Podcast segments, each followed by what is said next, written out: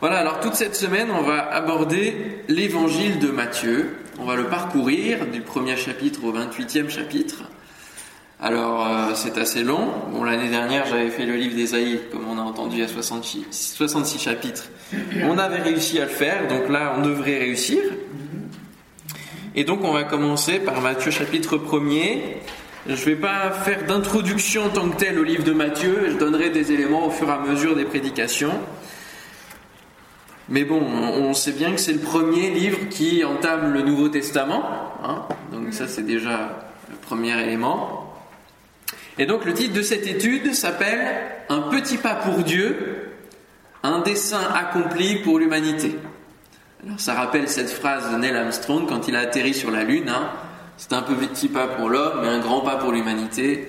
Et finalement, quand on lit le livre de Matthieu, je vais, je vais vous inviter vraiment à le lire. Peut-être parfois vous pouvez prendre la matinée et le lire en entier. Et vous allez voir la puissance qui se dégage de ce livre de Matthieu. Ou quand vous lisez en entier du, premier chapitre sans, sans s'arrêter, vous allez voir combien finalement il y a une marche divine que rien ne peut arrêter. Et on sent que le plan divin de Jésus qui vient sur terre et qui va jusqu'à la croix, jusqu'à la résurrection, c'est inarrêtable. Ah, il y a bien des moments où Satan va essayer de bouleverser les choses. Il y avait des moments où des gens vont venir poser des questions pour titiller Jésus, mais on sent vraiment le pas divin sur la terre, quoi. Vraiment. On a ce, ce pas de Dieu sur la terre et qui va marquer en même temps l'histoire, hein, puisque depuis, euh, depuis ce temps, eh bien, notre calendrier est composé autour de, de la venue de Jésus. Enfin, il y a plein de choses qui ont bouleversé l'histoire et, la bouleversent encore. Et on entend encore parler de Jésus, même en dehors du milieu chrétien. Et euh, merci Seigneur, parce que c'est, c'est vraiment un petit pas pour Dieu, parce que pour lui c'était rien. Il est Dieu, il est au-dessus de toute chose. Il contrôle tout, il est le maître de l'univers, il est le créateur mais c'est un dessein accompli pour chacun d'entre nous, pour l'humanité tout entière, qui vient bouleverser non seulement le monde dans son entier, mais aussi nos vies personnelles, et c'est ça qu'il faut retenir.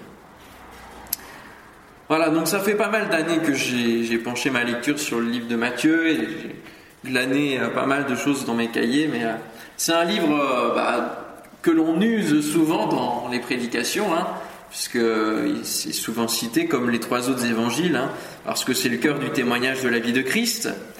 Difficile donc de se dire que nous allons encore découvrir de nouvelles choses, c'est un petit peu ce qu'on pourrait dire. Et c'est vrai quand euh, j'ai réfléchi à, Matthieu et puis que, José m'a confirmé, m'a dit ouais Matthieu ça peut être pas mal. Euh, J'allais me dire bon comment on va faire en sorte qu'on trouve de nouvelles choses qui nous attraient un petit peu l'esprit? Euh, bon, il faut se dire que la base quand même est, toujours bonne à, se remettre en, dans, dans, nos vies, hein, dans nos cœurs.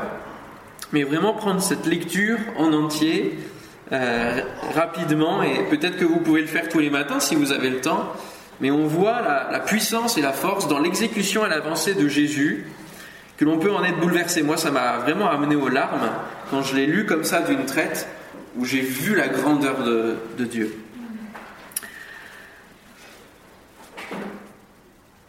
Donc le titre, je l'explique ici, je vous le lis, un petit pas pour Dieu, c'était rien pour lui de mettre en place tout cela, bien que cela lui ait coûté, il faut quand même se le rappeler, c'était pas rien, hein, parce que ça coûté la vie de son fils, mais tout cela était dans le but de nous sauver et d'accomplir son plan parfait pour que nous soyons avec lui pour l'éternité. Alors le premier regard qu'on va voir aujourd'hui, je les appelle les regards parce que on peut, enfin, faire mille et une prédications sur un même texte. Donc euh, le premier regard, ça va être sur les deux premiers chapitres qu'on va lire. Et on va commencer donc avec euh, les premiers versets, les 17 premiers versets. Et donc ce premier regard s'intitule Un pont avec l'ancien monde. Un pont avec l'ancien monde. Un peu comme une enquête, nous allons nous mettre dans la peau de quelqu'un qui a vécu à cette époque-là. Donc s'il vous plaît, euh, même si vous connaissez les textes, euh, retirez quelque part vos lunettes qui ont déjà lu ce texte et, remettez-en des nouvelles, comme si vous étiez endroits qu'on va lire. Hein. comme si vous immergez dans la génération de Jésus-Christ. Alors, Matthieu chapitre 1er, versets 1 à 17. nous pouvons lire généalogie de Jésus-Christ, fils de David, fils d'Abraham.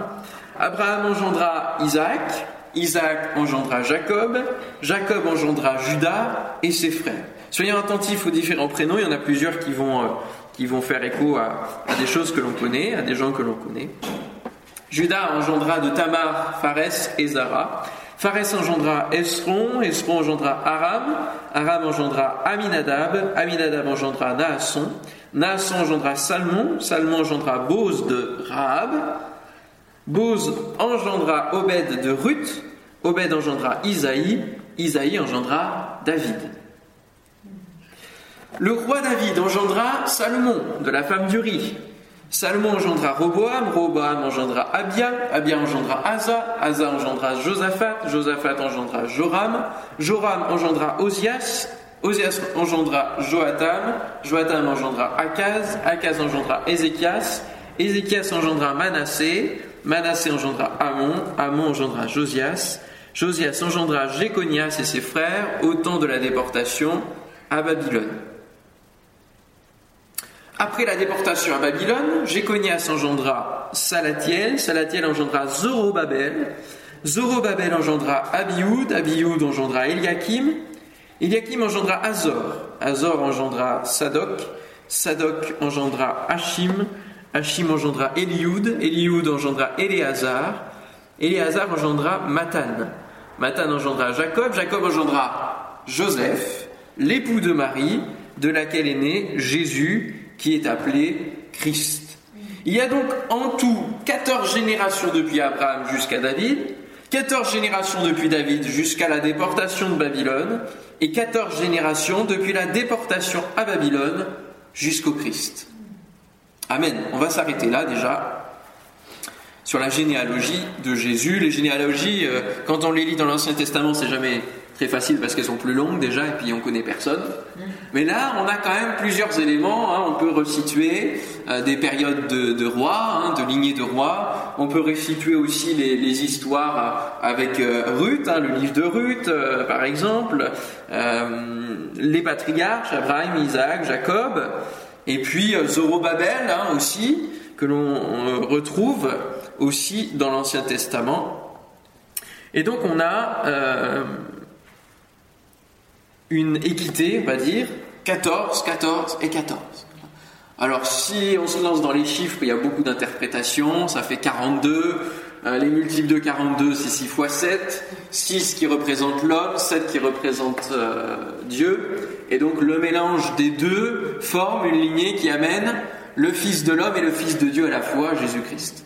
Bon, ça c'est un petit plus, mais euh, on voit qu'il y a quand même quelque chose de très ordonné, alors si on compare avec euh, l'autre généalogie qui, euh, qui est euh, dans, dans Marc ou dans Luc? Je ne me souviens plus. C'est dans Marc. alors on, peut voir des, des, distinctions parce que Matthieu s'attache à là déjà la descendance de Joseph et non pas de Marie. Et là on peut se dire bon finalement Jésus n'a rien à voir avec avec Joseph donc rien à voir avec tous ces personnes-là, mais c'est vraiment là le côté spirituel, la descendance spirituelle, hein. un fils de David, hein, il va être appelé comme ça aussi euh, Jésus. Donc on a une descendance spirituelle qui est là. Et la volonté de Matthieu, c'est de démontrer combien Jésus est celui que le peuple attend. Ça va être ça l'objectif de Matthieu. C'est de montrer aux Juifs que le Messie qu'ils attendent depuis déjà pas mal de temps, qui est annoncé dans les prophètes, il est arrivé, c'est lui, c'est Jésus.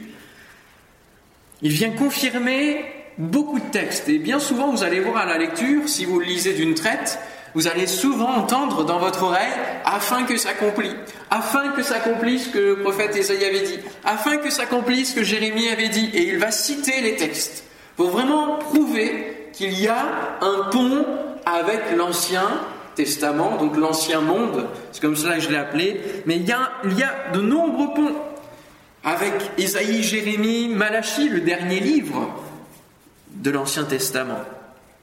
C'est le livre qui va citer le plus de références à l'Ancien Testament. Euh, sur l'ensemble des, livres du Nouveau Testament, il va citer 50 références. Voilà. C'est le plus fort. Après, vous avez l'Épître aux Romains qui cite 48 références de l'Ancien Testament. Et on peut dénombrer 437 autres liens avec le reste de l'Ancien Testament sans citer euh, la parole même, mais avec des, tas de, textes et de, de moments. Il y a 437 autres liens que l'on peut identifier. Pour Matthieu, donc, il y a nécessité de reprendre l'histoire avec les grands noms. Des noms de gens qui sont morts depuis longtemps, hein.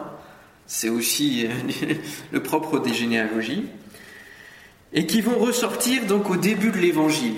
Abraham, David, Ézéchias, Zorobabel. Sa généalogie raconte des siècles d'histoires merveilleuses d'hommes et de femmes qui ont mis leur confiance en l'Éternel, en son Père. Hein. On a des patriarches, on a des rois, on a des bâtisseurs.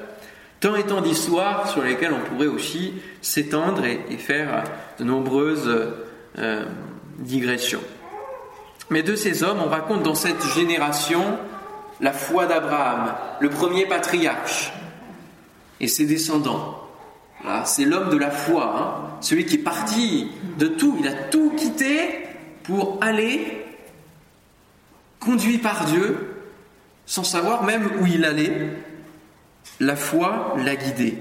Le Dieu d'Abraham, d'Isaac, Jacob, hein, on a cette formule-là qui revient aussi dans l'Ancien Testament, c'est ce trio-là.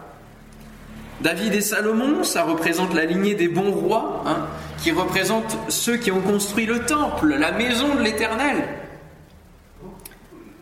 Ce temple qui avait été construit par ceux qui sont revenus de la captivité. Donc il y a un lien entre eux, eux tous, non seulement avec Jésus, mais entre eux tous, il y a un lien. Puisque ce temple va être construit notamment bah, par Zorobabel, par tous ceux qui vont revenir de, de la captivité. Ils sont les symboles de la gloire de Dieu restaurée dans le pays. Et à l'époque de Jésus, même un peu avant qu'il arrive, il y a tellement de monde qui vient à Jérusalem justement pour aller dans le temple et pour les fêtes, qu'Hérode va lancer un agrandissement 20 ans avant que Jésus n'arrive. Hérode. dire pourtant lui, euh, il n'est pas. Voilà, c'est pas à lui normalement de faire cela, mais il y a tellement de monde qu'il est obligé de, prévoir. Et, ce temple, il va en faire un agrandissement. C'est pour ça qu'on l'appelle d'ailleurs le temple d'Hérode. Nous avons donc ici un pont avec comme notion la foi, on a un pont avec le rachat, hein. on a un pont avec la consécration, le retour à l'éternel, tout ce que Jésus vient incarner en fait. Jésus vient amener un message dans lequel il faut croire, une personne dans laquelle il faut croire. Il va amener au travers de la croix cette dimension de rachat de chacun d'entre nous. Il va aussi amener à une consécration toute nouvelle, non plus au travers seulement des rites extérieurs qu'il faisait, mais aussi une consécration du cœur. Et puis vraiment un retour à l'éternel, on le verra demain avec la venue de Jean-Baptiste, où il y a un retour à l'éternel. La généalogie, textuellement, si on découpe, c'est généa et logis. Hein. Logis, c'est étude. C'est l'étude des générations. Et il est important aujourd'hui de ne pas oublier nos pères dans la foi, à nous. Quel est notre héritage spirituel, notre généalogie spirituelle? Sans remonter forcément à, à la Bible, nous avons aussi un héritage spirituel. Parce que en 1517, il y a un homme qui a fait scission avec l'Église catholique. Luther. Voilà, il y a plus de 500 ans. Luther est un héritage spirituel, une de nos racines spirituelles. Qu'est-ce qui fait qu'aujourd'hui nous sommes le mouvement Assemblée de Dieu où nous avons différentes branches? Toutes ces branches-là viennent d'autres branches qui, étaient euh, au départ et de racines. Nous sommes le fruit d'hommes et de femmes qui ont veillé sur l'enseignement de la doctrine sans tomber dans le poids de la tradition et ont ainsi accueilli l'effusion de l'Esprit qui est l'auteur des réveils spirituels réguliers. Les assemblées de Dieu ont des pères comme Douglas Scott, les familles Galis, Nicole, pour moi plus particulièrement Robert Boudéen, qui a essaimé en Normandie plus de 24 églises, et tant et tant d'autres qu'il ne faut pas oublier, bien qu'il soit mort, que ce soit des exemples pour nous, exemples d'inspiration pour continuer à, à veiller sur l'enseignement, à ne pas déplacer la borne ancienne, comme le dit la parole de Dieu. Ce sont des lumières sur le chemin qui sont passées avant nous et qui marquent les bornes de la parole de Dieu et de son interprétation. Plus récemment, nous avons aussi le prophète euh, David Wilkerson, qui a impacté ce monde, ou alors les évangélistes comme Billy Graham, Reinhard Bunke, qui se sont éteints, mais nous sommes appelés, sans en faire des idoles, à imiter leur foi, comme Paul lui-même invitait ses lecteurs à imiter sa foi, à accueillir pour notre génération un réveil puissant. Amen. On a soif de ce réveil. Le temps des miracles n'est pas passé, alors prions que la parole de Dieu ne se fasse pas rare, voire inexistante en ces temps, et que les traditions ou les vents de ce monde ne nous entraînent pas loin de la vérité, mais que nous soyons conduits comme au premier temps. Amen. Et c'est ce qu'on va voir en lisant maintenant la suite des versets, au, au verset 18 du premier chapitre. Voici de quelle manière arriva la naissance de Jésus-Christ. Marie, sa mère, ayant été fiancée à Joseph, se trouva enceinte par la vertu du Saint-Esprit, avant qu'ils aient habité ensemble. Joseph, son époux, qui était un homme de bien et qui ne voulait pas la diffamer, se proposa de rompre secrètement avec elle. Comme il y pensait, voici un ange du Seigneur lui apparut en songe et dit, Joseph, fils de David, ne crains pas de prendre avec toi Marie, ta femme, car l'enfant qu'elle a conçu vient du Saint-Esprit. Elle enfantera un fils et tu lui donneras le nom de Jésus. C'est lui qui sauvera son peuple de ses péchés. Tout cela arriva afin que s'accomplit, ah, voyez le premier, afin que s'accomplit ce que les seigneurs avaient annoncé par le prophète. Voici, la Vierge sera enceinte, elle enfantera un fils, on lui donnera le nom d'Emmanuel, ce qui signifie Dieu avec nous. Et on trouve ce texte dans quel euh, livre de l'Ancien Testament? Ésaïe. Joseph s'étant réveillé, fit ce que l'ange du Seigneur lui avait ordonné, et il prit sa femme avec lui. Mais il ne la connut point jusqu'à ce qu'elle eût enfanté un fils, auquel il donna le nom de Jésus. Jésus étant né à Bethléem, en Judée, au temps du roi Hérode, voici des mages d'Orient arrivèrent à Jérusalem et dirent Où est le roi des Juifs qui vient de naître? Car nous avons vu son étoile en Orient et nous sommes venus pour l'adorer. Le roi Hérode, ayant appris cela, fut troublé, et tout Jérusalem avec lui. Voilà. Si là on se plonge comme étant de la génération de Jésus, vous imaginez, tout Jérusalem fut troublé. Hein. il assembla tous les principaux sacrificateurs et les scribes du peuple, il s'informa auprès d'eux où devait naître le Christ, et lui dirent à Bethléem en Judée, car voici ce qui a été écrit par le prophète et toi, Bethléem, terre de Juda, tu n'es certes pas la moindre entre les principales villes de, Juda, car de toi sortira un chef qui pétera Israël, mon peuple. Alors Hérode fit appeler en secret les mages et s'enquit soigneusement auprès d'eux depuis combien de temps l'étoile brillait. Puis il les envoya à Bethléem en disant Allez et prenez des informations exactes sur le petit enfant. Quand vous l'aurez trouvé, faites-le moi savoir afin que j'aille moi-même aussi l'adorer bien sûr. Après avoir entendu le roi, ils partirent, et voici l'étoile qu'ils avaient vue en Orient marcher devant eux, jusqu'à ce qu'étant arrivée au-dessus du lieu où était le petit enfant, elle s'arrêta. Quand ils aperçurent l'étoile, ils furent saisis d'une très grande joie. Ils entrèrent dans la maison, virent le petit enfant avec Marie, sa mère, se prosternèrent et l'adorèrent. Ils ouvrirent ensuite leur trésor et lui offrirent en présent de l'or, de l'encens et de la myrrhe. Puis, divinement avertis en songe de ne pas retourner vers Hérode, ils regagnèrent leur pays par un autre chemin. Amen. Et on s'arrête là et on continuera pour le troisième point. Ce deuxième point, c'est conduit comme au premier temps.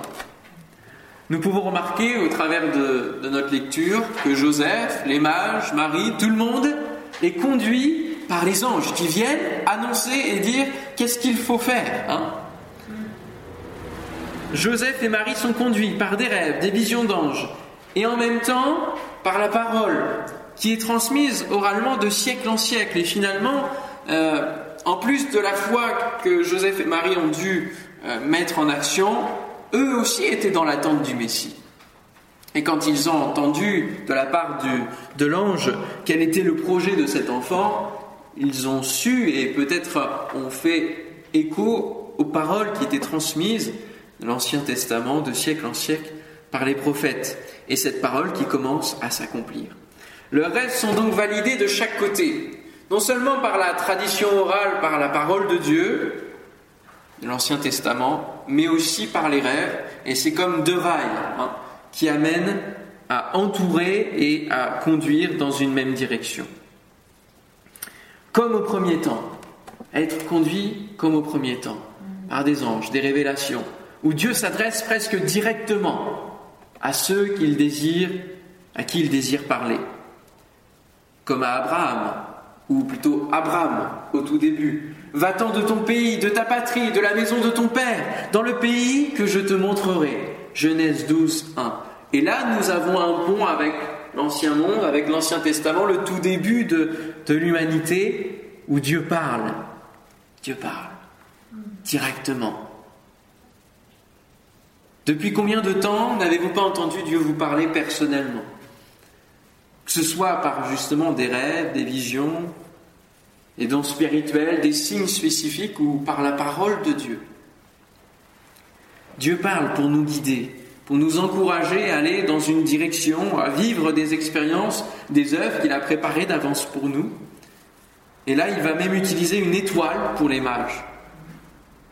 Seriez-vous prêt à être conduit par le Seigneur par une étoile. Pourquoi pas? Mais oui, il faut être prêt à être conduit par des signes dont on n'a pas forcément l'habitude. Et puis parfois aussi par des signes qui correspondent à, soit notre, euh, à nos passions, à des choses que l'on sait faire. Puisque là, les mages, voilà, ils étudiaient les étoiles, ils étudiaient les astres, ils regardaient les mouvements des, des luminaires. Donc Dieu les a saisis au travers de ce qu'ils connaissaient.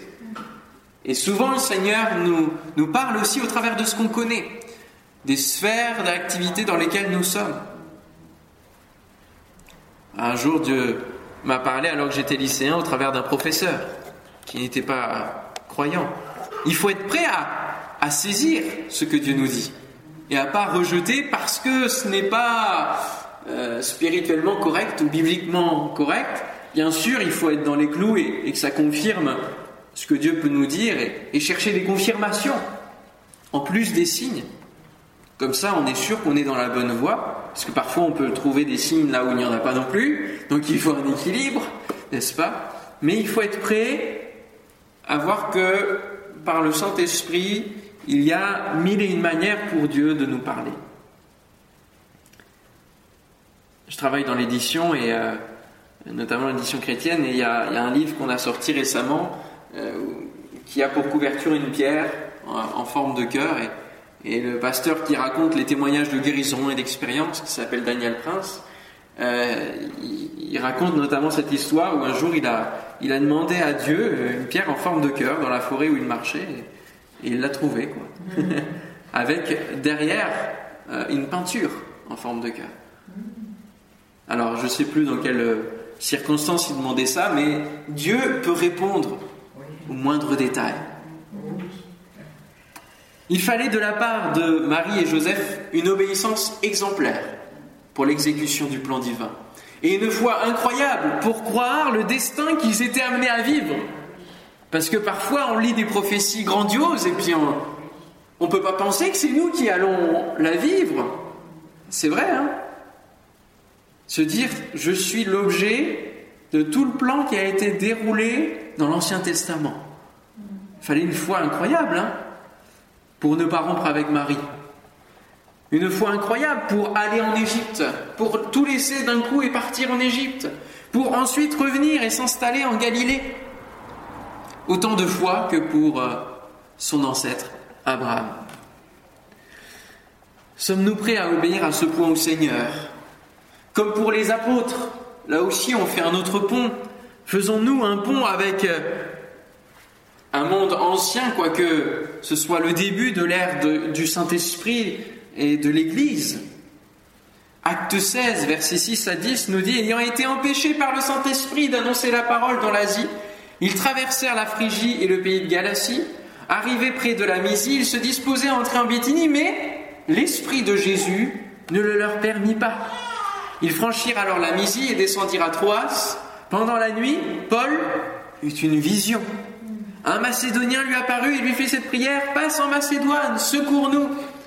Après cette vision de Paul, nous cherchâmes aussitôt à nous rendre en Macédoine, concluant que le Seigneur nous appelait à y annoncer la bonne nouvelle. Là aussi, au début de l'Église, ils étaient conduits. Et c'est pour ça que j'ai appelé ce chapitre Conduit comme au premier temps.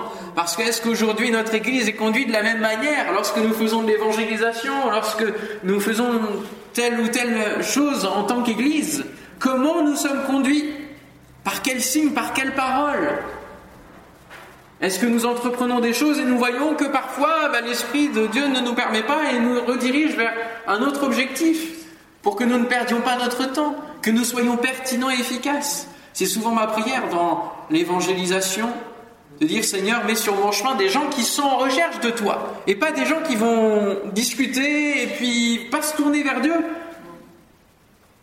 Même si ils ont besoin d'entendre l'évangile, et il faut, semer large, Seigneur, donne-moi de ne pas perdre du temps et, de semer dans les cœurs qui vont se tourner vers toi, parce que toi, tu sais qui va se tourner vers toi.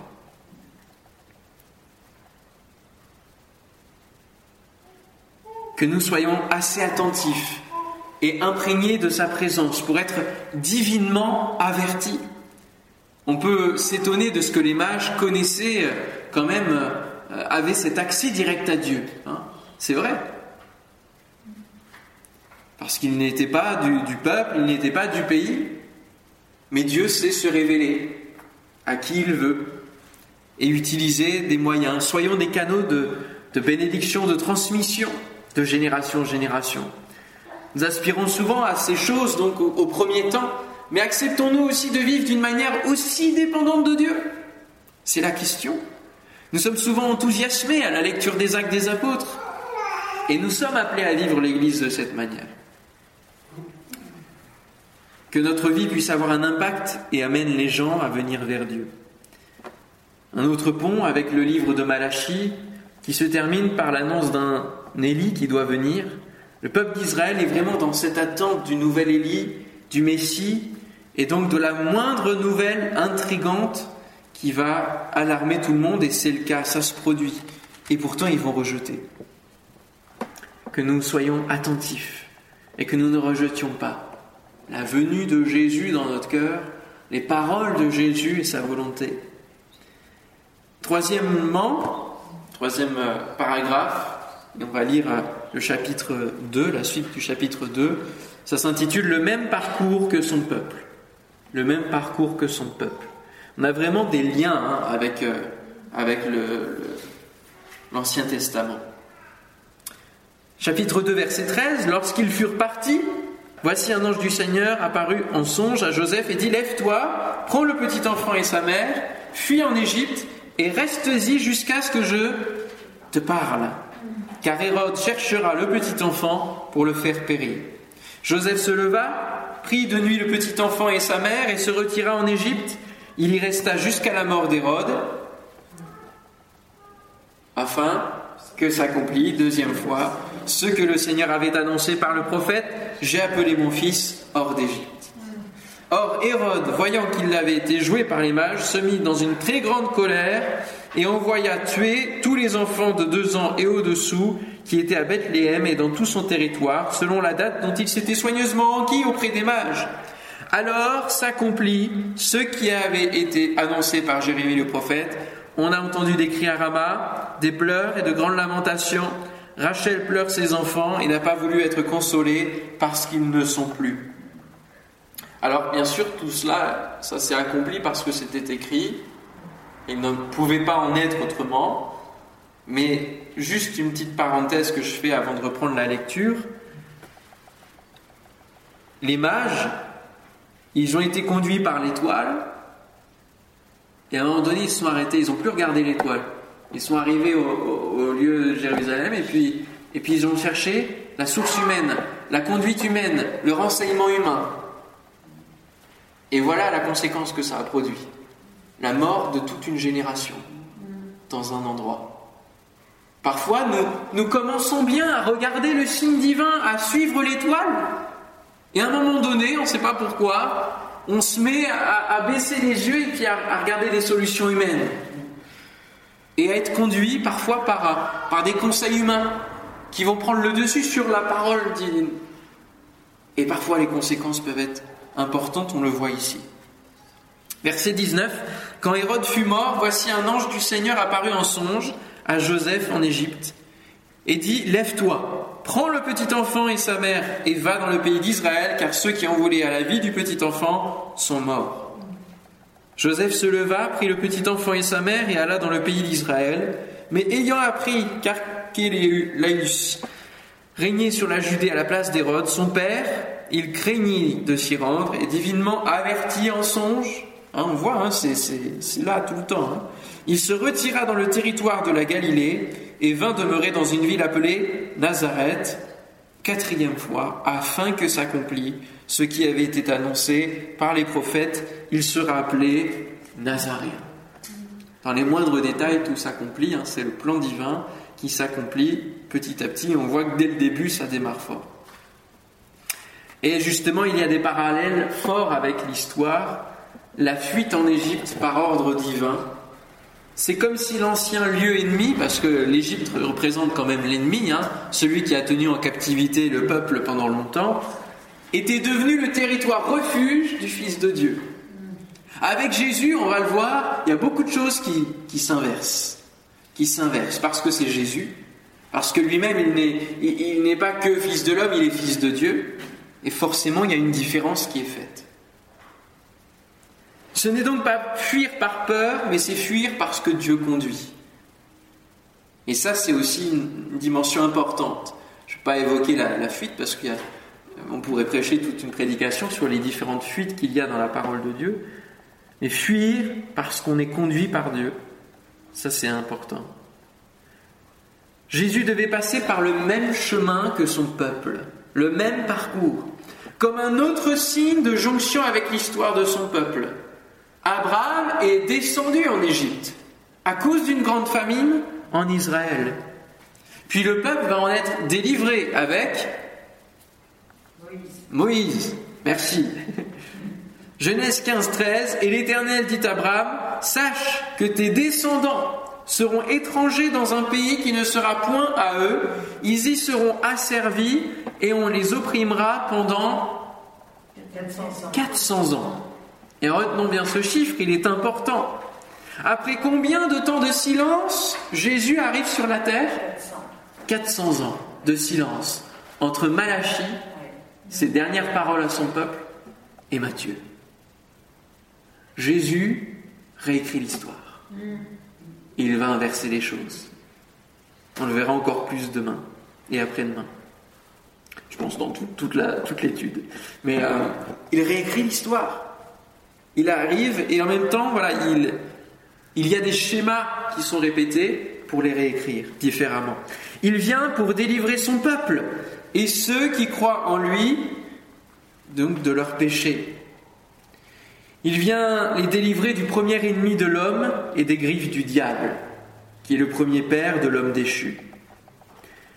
Mais il ne sera pas reçu par ses frères, comme ils mirent le doute dans leur marche au désert avec Moïse. Hein, ils vont mettre le doute, ils vont murmurer, ils vont, ils vont mourir dans le désert. Parce qu'ils n'ont pas, ils ne se sont pas assez appuyés sur la parole de Dieu.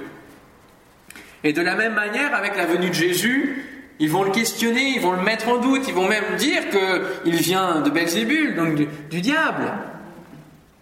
Quel affront Et ils vont finir par le crucifier et dire que son sang retombe sur nos têtes. Ils vont cracher sur la manne divine, sur la porte directe de Dieu, et ils vont cracher sur le Fils de Dieu. Et dès le début de l'existence de Jésus sur terre, le diable veut mettre à mal le plan divin. Mais Dieu est là pour rétablir les choses. Et maintenant, l'ennemi aura toujours un coup de retard. Alléluia. C'est c'est pour nous euh, un gage de, victoire et, de grande délivrance. Ainsi, comme le déclara Étienne dans Acte 7, versets 46 à 53, je vous lis ce passage. Acte 7, 46 à 53, David trouva grâce devant Dieu et demanda d'élever une demeure pour le Dieu de Jacob. Et ce fut Salomon qui lui bâtit une maison. Mais le Très-Haut n'habite pas dans ce qui est fait de main d'homme. Comme dit le prophète, le ciel est mon trône et la terre mon marchepied. Quelle maison me bâtirez-vous, dit le Seigneur? Ou quel sera le lieu de mon repos? N'est-ce pas ma main qui a fait toutes ces choses? Homme au cou raide. Et c'est là Étienne qui parle à ceux qui vont le lapider. Un circoncis de cœur et d'oreille, vous vous opposez toujours au Saint-Esprit. Ce que vos pères ont été. On a parlé de généalogie ce matin. Vous l'êtes aussi. Lequel des prophètes, vos pères, n'ont-ils pas persécuté? Ils ont tué ceux qui annonçaient d'avance la venue du juste que vous avez livré maintenant et dont vous avez été les meurtriers, vous qui avez reçu la loi d'après les commandements d'anges et qui ne l'avez pas gardée. La confirmation de ce que je disais dans ces versets.